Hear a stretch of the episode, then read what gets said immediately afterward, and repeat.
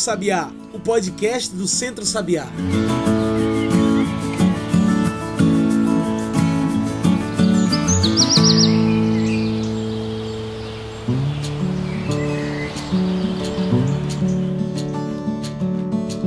Olá a todos e todas que nos ouvem agora pelo Spotify e pelo Mixcloud. Eu sou João Lucas França e está começando agora o Cantos do Sabiá, nosso podcast para falar sobre o campo e a cidade. Cantos do Sabiá é o podcast do Centro Sabiá. E se você ainda não nos segue ou ainda não nos indicou para os seus amigos, o momento é agora. O papo de hoje é de extrema importância. É só começar a seguir a gente por aí para receber toda semana um episódio novo do nosso podcast. Você também pode passar pelo nosso site e encontrar tudo que a gente produz. Anota aí: centrosabiá.org.br. Tudo junto e sem acento. E como eu falei, o canto de hoje é muito importante. Hoje conversamos sobre a pandemia do coronavírus e sobre tudo o que podemos fazer para atravessar esses tempos difíceis. Há mais de duas semanas, a Organização Mundial da Saúde, a OMS, declarou pandemia global por conta da transmissão rápida do coronavírus pelo mundo inteiro.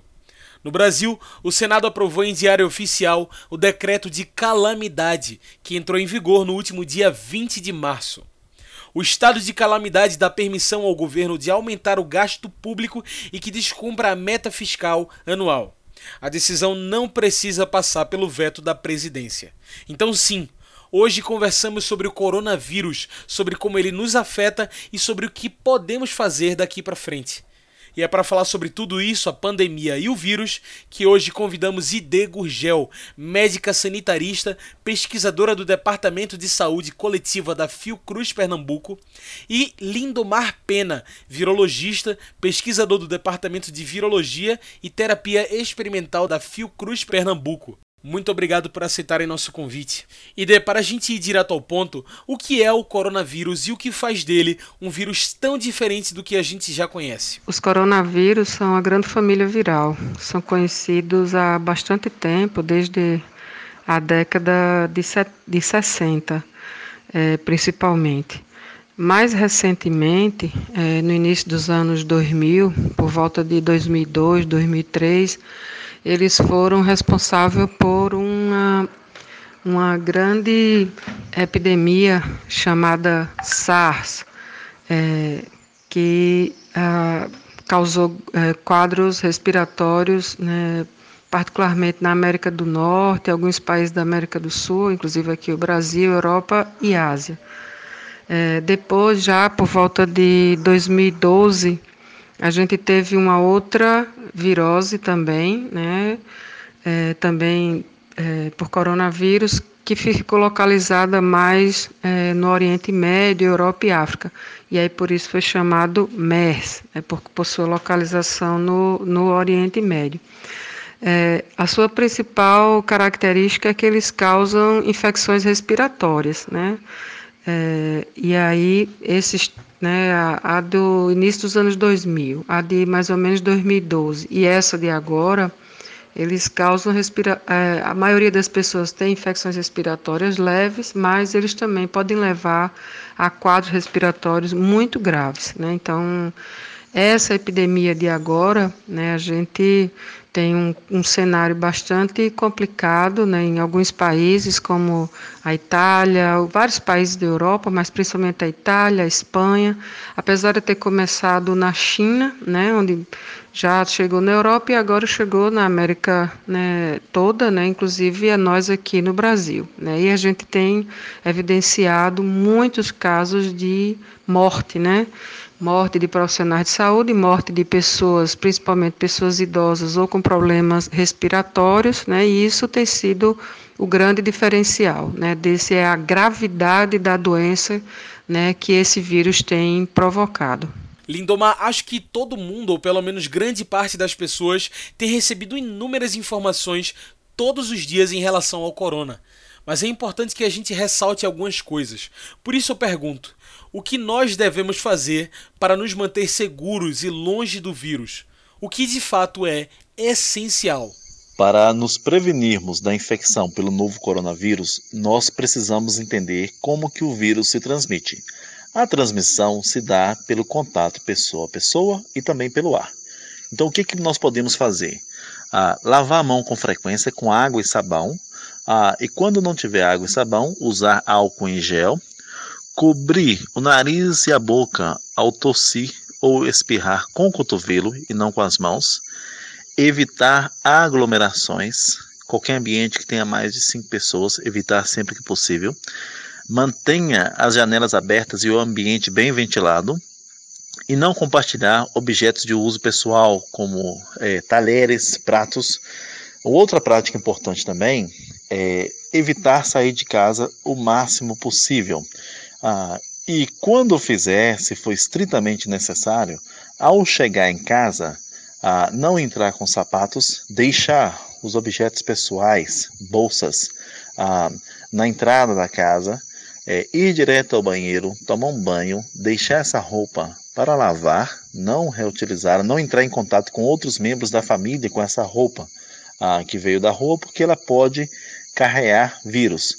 Ah, higienizar celular ah, e óculos, ah, porque também esses objetos podem carregar o vírus. Lindomar, em relação à saúde pública, que órgãos oficiais podem nos proteger? Quer dizer, podemos contar com o SUS, com as UPAs e com os órgãos públicos de saúde? Os órgãos públicos responsáveis para nos proteger, ah, muitos fazem parte do SUS, incluindo o Ministério da Saúde, as secretarias estaduais de saúde, as secretarias municipais de saúde, e aí temos hospitais federais, hospitais estaduais, hospitais municipais, ah, as UPAs, os laboratórios de diagnóstico e pesquisa, como a Fiocruz, ah, são as várias entidades que participam ah, da proteção do cidadão, fazem o diagnóstico e também o acolhimento e manejo dos pacientes de forma adequada. Lindomar, é claro que é um tempo de nos preocuparmos com o nosso corpo, com aqueles cuidados que já falamos mais cedo aqui no programa. Mas também é importante cuidar da nossa mente, não é verdade? O que a gente pode fazer para evitar os efeitos negativos do isolamento, desse medo constante e do possível desânimo que o coronavírus pode trazer com esse tempo de afastamento social? Em tempos de pandemia, além do impacto na saúde física das pessoas acometidas, uma pandemia tem um impacto muito grande na saúde mental das pessoas. Então, para isso, é importante a gente adotar algumas atividades que possam nos ajudar incluindo é, evitar é, assistir, ler muita informação sobre a pandemia, porque isso pode ser estressante. Então, ficar em redes sociais o tempo todo, ah, ter informação é bom, mas é preciso ter um equilíbrio e principalmente buscar fontes confiáveis, porque em grupos de rede social, Instagram, Facebook, ah, WhatsApp, acontece a propagação de fake news, então isso pode ser é, muito negativo. Além disso, é muito importante cuidar do corpo, é, respirar profundamente, fazer alongamento, meditar, tentar ter uma alimentação saudável, balanceada, exercitar regularmente, dormir pelo menos 8 horas ah, por dia e evitar o uso de álcool e outras substâncias. É importante também fazer alguma coisa que você goste, alguma coisa para você relaxar. E uma outra coisa que também pode ajudar muito é conectar-se com outras pessoas, conversar com pessoas que você confia ah, sobre as suas preocupações e como você está sentindo. Isso também ajuda muito nesses tempos. E D, existe alguma medicação que comprovadamente pode nos proteger ou reverter os efeitos do Covid-19? Já chegamos em alguma solução definitiva para a doença? É, não temos ainda uma solução definitiva para a doença, né? mas existem alguns medicamentos né, que são utilizados é, nos, nos casos graves, e aí os vários países, desde a China, Europa, como Itália, Espanha e até mesmo Brasil, né, os Estados Unidos, enfim, os países têm testado, né, o Serviço de Saúde tem experimentado alguns medicamentos, vários deles estão em teste aqui também, inclusive no Brasil. A Fiocruz está fazendo alguns testes né, de medicamentos para ver a eficácia de, é, desses medicamentos, quanto ele realmente né, reverte os quadros, né? Isso para os quadros mais graves, porque assim, é bom sempre lembrar que a maioria dos casos cursa de maneira leve a moderada. E aí, para esses casos, o tratamento é sintomático, como é, se trata outras viroses. Então, se toma medicamento para febre, se toma medicamento para vômito, se tiver, se toma medicamento para dor de cabeça, fica de repouso, ingerir bastante, bastante líquido, principalmente água. Então, é, mas existe sim medicamentos né, que estão sendo testados e estão sendo utilizados. Né? Não, não se vende, não se deve correr para as farmácias para comprar aquilo que a, a internet divulga, né, porque eles só devem ser utilizados em situações realmente necessárias e só os profissionais de saúde podem avaliar isso. Até porque esses medicamentos também provocam efeitos colaterais, alguns deles efeitos graves. Então, eles só devem ser utilizados nas situações indicadas. Lindomar, uma das dúvidas mais frequentes que todos temos em relação ao corona é saber se temos a doença. Quais são os sintomas da doença? O que devemos fazer em caso de suspeita dela? Muita gente não sabe se deve ir para o hospital, se deve ficar em casa. Qual o protocolo? É, em relação aos sintomas é, causados pelo novo coronavírus, eles são muito parecidos com os sintomas de uma gripe. Então é muito comum ter febre, febre moderada, febre alta, dor de cabeça, dor muscular, é, cansaço, é, alguns pacientes podem ter diarreia, mas é mais raro. Ah, então a doença, ela parece começar com a febre, depois começa com essa tosse seca, e em alguns casos, na minoria dos casos, a pessoa pode sentir falta de ar. Então o que nós recomendamos é que a pessoa que manifesta esses sintomas como tosse, espirro, secreção nasal, sinais leves, para a pessoa permanecer em casa, permanecer o mais isolada possível e tomar todas as precauções para não transmitir o vírus. Caso a pessoa comece a manifestar sintomas moderados, sintomas graves, procurar imediatamente um médico. E D, apesar dos constantes avisos, informações repassadas e tudo que a gente já está vendo sobre o corona, ainda tem muita gente nas ruas. Por que devemos evitar esses espaços públicos? Por que devemos continuar em casa? Em situações de grandes epidemias e epidemias graves, como essa que a gente está cursando agora com o coronavírus, é, a principal maneira de se evitar o contágio é realmente ter o isolamento. Ou seja, quanto menos pessoas nós tivermos contato, diminui a chance de nós adoecermos.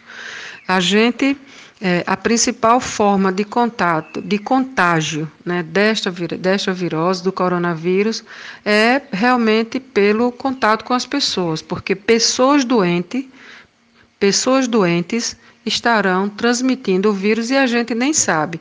E elas estarão transmitindo basicamente pela respiração e pela boca. Só que a gente leva a mão na boca, a gente leva a mão nos olhos, leva a mão na cara, às vezes a gente espirra e não tem cuidado. E onde esse, esse, onde a gente toca, a pessoa doente, onde ela pega, ela vai estar tá levando o vírus do seu organismo para aquele lugar que está pegado, ou para aquela outra pessoa. Então, por isso que se recomenda que fique a uma distância de pelo menos dois metros, né? Se for necessário realmente estar em contato com outra pessoa, que fique a uma distância de pelo menos dois metros, pois as gotículas que saem da saliva, por exemplo, eles caem no, no, solo e não atingem você. É, e evita também de você estar tá pegando na mão ou tocando nas pessoas ou, ou tocando em objetos que a pessoa pegou.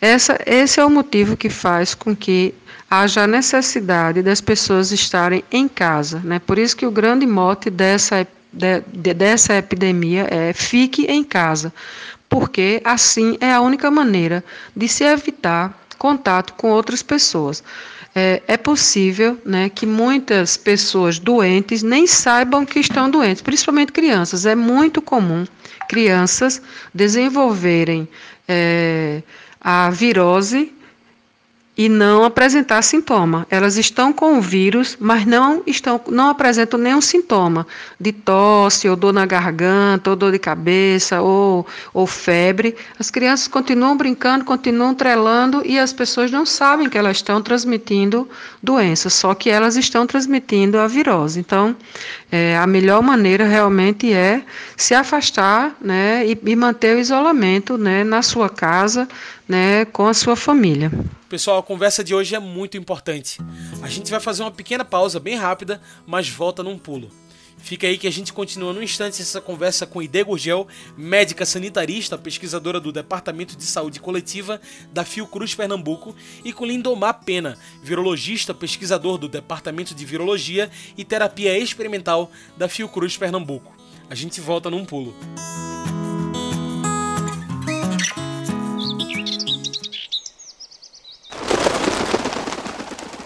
Boa tarde. Meu nome é Seir Camacho Teixeira Vasconcelos. Eu sou professora de anos iniciais e gostaria de saber o que é agricultura familiar.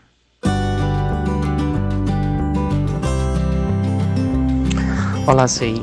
A agricultura familiar é uma categoria dos trabalhadores rurais no Brasil, uma categoria que só foi reconhecida por lei em 2006 uma categoria que significa que essas pessoas que produzem alimentos, elas têm que produzir alimentos prioritariamente em suas propriedades. A lei estabelece que os agricultores familiares são considerados assim só aqueles que possuem até quatro módulos fiscais, que é um quantitativo de, de terra que varia de região para região, mas geralmente são áreas muito pequenas. É, um outro componente que compõe essa, essa conceito da agricultura familiar é que essa é que se use predominantemente mão de obra familiar, como o próprio nome diz. E por último, que a economia, que os recursos gerados sejam prioritariamente também da produção agrícola dessas famílias. No Brasil, a agricultura familiar representa muito da nossa alimentação. A cada 10 pratos de comidas que vai para a nossa mesa, 7 são produzidos pelos agricultores e agricultoras familiares. São eles e elas que estão todos os dias produzindo alimentos de qualidade que alimentam nosso povo e nós acreditamos que a agricultura familiar é super importante para a soberania alimentar do nosso país.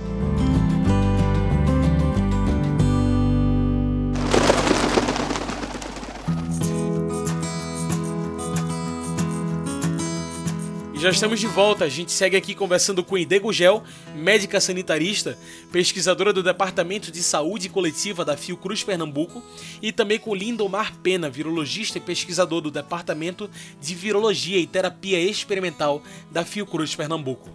Ide, uma coisa que todos nós queremos saber. Quanto tempo pode durar essa pandemia? Existe alguma média de quanto tempo devemos permanecer assim, em alerta ao corona? Por volta de cinco meses, né, de vírus circulando, né, aqui no país, né, e em a grande quantidade que a gente vai precisar ter mais cuidados. Não significa que nós vamos permanecer de quarentena durante todo este período. Né? Significa que nós vamos né, permanecer um bom período. Quanto só as autoridades sanitárias né, vão poder dizer na medida em que estão, estarão analisando o número de casos. Né? Uma, a estimativa é essa, que até abril, maio, os números ainda vão estar crescendo muito, então a expectativa é de que as pessoas fiquem mais reclusas, mais em casa durante esse período, procurar realmente evitar contato social durante esse período. Né? Mas é, isso só o comportamento da epidemia que realmente vai nos dizer, né, aqui no Brasil ou em qualquer lugar. Né. Países como a China, por exemplo, né, estão até hoje em isolamento social. Apesar de já ter passado o período de maior número de crescimento de maior número de casos, passou já o período de estabilização, já está caindo, já estamos no quarto ou quinto dia que a China não apresenta casos novos, né? E mesmo assim, a orientação lá é de que as pessoas devam permanecer em casa, não deve sair para ambientes públicos. Ainda permanece essa orientação. Só as autoridades sanitárias é que poderão dizer isso, mas, né, a rigor, o quanto mais tempo as pessoas permanecerem né, sem circular nos ambientes públicos, maior será a chance da epidemia passar de uma maneira mais tranquila né, e contaminar menor número de pessoas. Bom, para fechar o nosso podcast, sempre trazemos o nosso quadro, o Mete o Bico. Mete o Bico é o quadro no qual os nossos convidados e convidadas trazem as suas anotações finais para a conversa, trazem as suas soluções para o debate. Vamos lá? E dele, Lindomar, em meio à pandemia do coronavírus, o que nós devemos fazer? Aliás, qual o nosso dever para atravessarmos de forma mais segura por esses tempos tão difíceis? Mete o bico. Pelo quadro epidemiológico da doença, ou seja, como a doença está se comportando aqui no Brasil, espera-se que essa semana e a próxima será o de mais necessidade de afastamento, de isolamento. Então, a principal medida é realmente ficar em casa. Essa é a principal medida a ser tomada. Evitar é, contato com com amigos, evitar contato com os vizinhos, evitar visitar parentes, né? Ficar em casa é a principal é, solução. Estando em casa, algumas coisas também precisam ser feitas, né? Não é simplesmente, né, ficar em casa. Então, mesmo estando em casa, é fundamental que você lave as mãos várias vezes ao dia principalmente se você está com contato com outra pessoa. Né? Então, lavar as mãos, lavar o rosto, tomar banho, é, mesmo dentro de casa, evitar abraço, evitar beijo, né? ficar o mais distante entre as pessoas, porque a gente não sabe exatamente é, se tem alguém contaminado dentro de casa, porque ele pode ter se contaminado e ainda está no período né, de 14 dias né, que são é, esperados para para que a doença é, vá aparecer. Então, nesse caso, a melhor coisa a fazer é realmente é, ficar em casa, lavar as mãos várias vezes ao dia, lavar o rosto. Né? Se for necessário sair de casa por algum motivo, ao chegar em casa, é, ter sempre algum desinfetante né, do lado de fora para passar nos sapatos, né, deixar os sapatos do lado de fora, mesmo limpando com desinfetante, deixar do lado de fora, imediatamente passar direto para um local onde tenha, possa tomar um banho. Toda a roupa usada deve ser imediatamente lavada.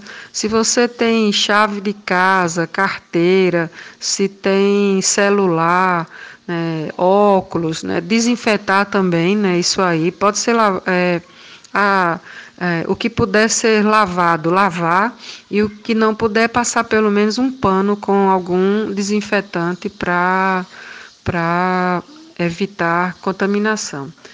Em caso de pessoas com algum sintoma já, ou seja, com é, alguma queixa respiratória, garganta doendo, dor de cabeça, febre, um mal-estar geral, né? O ideal é isolar essa pessoa em um dos ambientes, né? E aí essa pessoa deve, se possível, permanecer usando máscara, se não, se não for possível usar máscara, ficar o mais isolado possível dos outros. Separar é, os utensílios que ela vai utilizar e ter, ter sempre cuidado de lavar tudo dela separado das outras pessoas, né? Preparar a comida e deixar ela, se tiver condições, deixar ela num quarto ou num canto da casa, onde outras pessoas não possam ter contato, e todas as, as refeições, as coisas serem levadas, os utensílios lavados separados das outras pessoas. Nesses tempos de isolamento social, é muito importante nós termos a compreensão de que é uma fase momentânea, que isso vai passar e nós nos mantermos isolados, nós estamos contribuindo para o controle e a mitigação, diminuindo os danos da pandemia.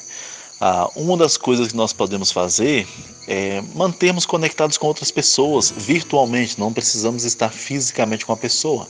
Então, com o uso hoje da tecnologia, ah, podemos fazer videochamadas, ligações, e mandar mensagens com as nossas pessoas queridas. Isso nos ajuda a suportar melhor essa situação que é passageira. Ah, e também uma coisa que é muito importante é nos mantermos ocupados através de leitura, vendo filmes, fazendo atividades domésticas, cuidando do jardim, da horta, ah, o que deixa a pessoa feliz, fazendo algum artesanato Isso tudo faz com que é, nós consigamos lidar melhor com essa situação que é adversa, mas ela é momentânea, ela vai passar.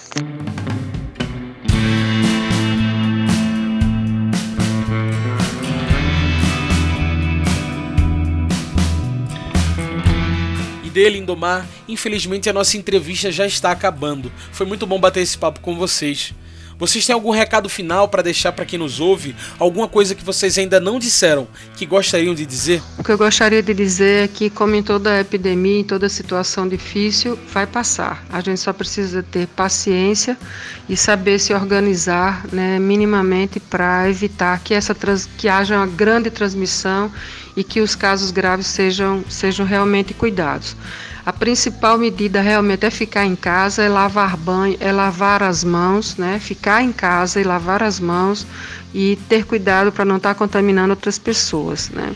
Mas saibam que, se houver necessidade, o Sistema Único de Saúde vai atender vocês, né? Então, se houver qualquer necessidade, qualquer sintoma, se aparecer com dor de garganta, com febre, com dificuldade de respiração, já procure a, o agente de saúde que você tem contato ou a unidade de saúde mais próxima da sua casa ou vá é, numa UPA, ou vá em alguma unidade de saúde onde você possa ser atendido e feito o diagnóstico, né? Mas só nessas situações mais graves. Se você acha, se você só está apresentando um quadrozinho um quadro de, de, é, de, de dor de garganta né, e febre baixa, só observe durante um, dois dias. Se esse quadro piorar, aí você vai para a unidade de saúde. Se não piorar, fique em casa e tome as medidas necessárias. Tomar medicamento para febre, ou Tilenol, ou dipirona, né, tomar é, para dor de cabeça, tomar bastante líquido, chá, enfim, repouso, né, e cuidado para evitar contaminar outras pessoas, né. Se você não está doente, a melhor coisa você fazer é ficar em casa.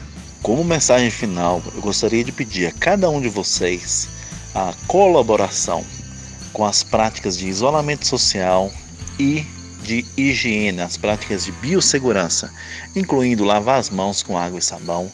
É, quando não estiver água e sabão presente, próximo, usar álcool em gel, tossir e espirrar, protegendo, usando o cotovelo e não as mãos.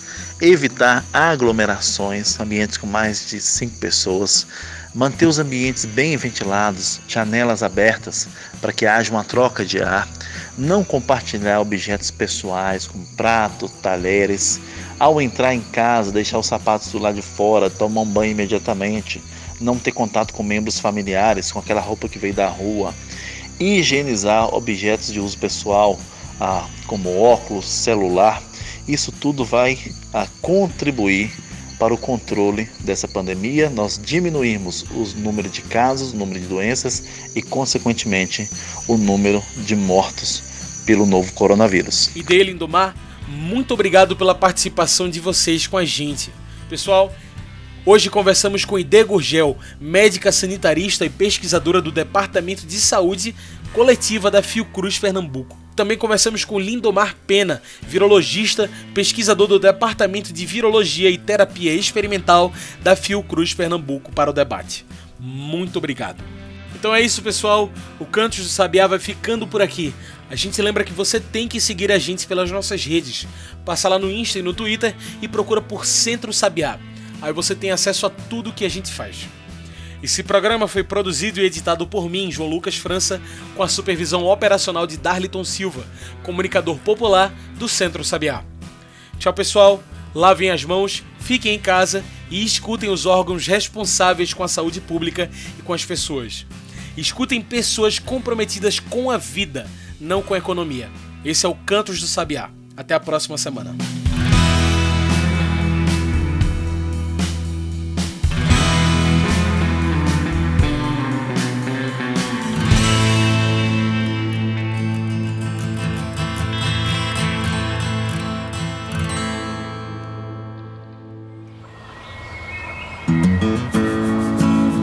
Você ouviu Cantos do Sabiá. Cantos do Sabiá é o podcast do Centro Sabiá em parceria com o Brasil de Fato.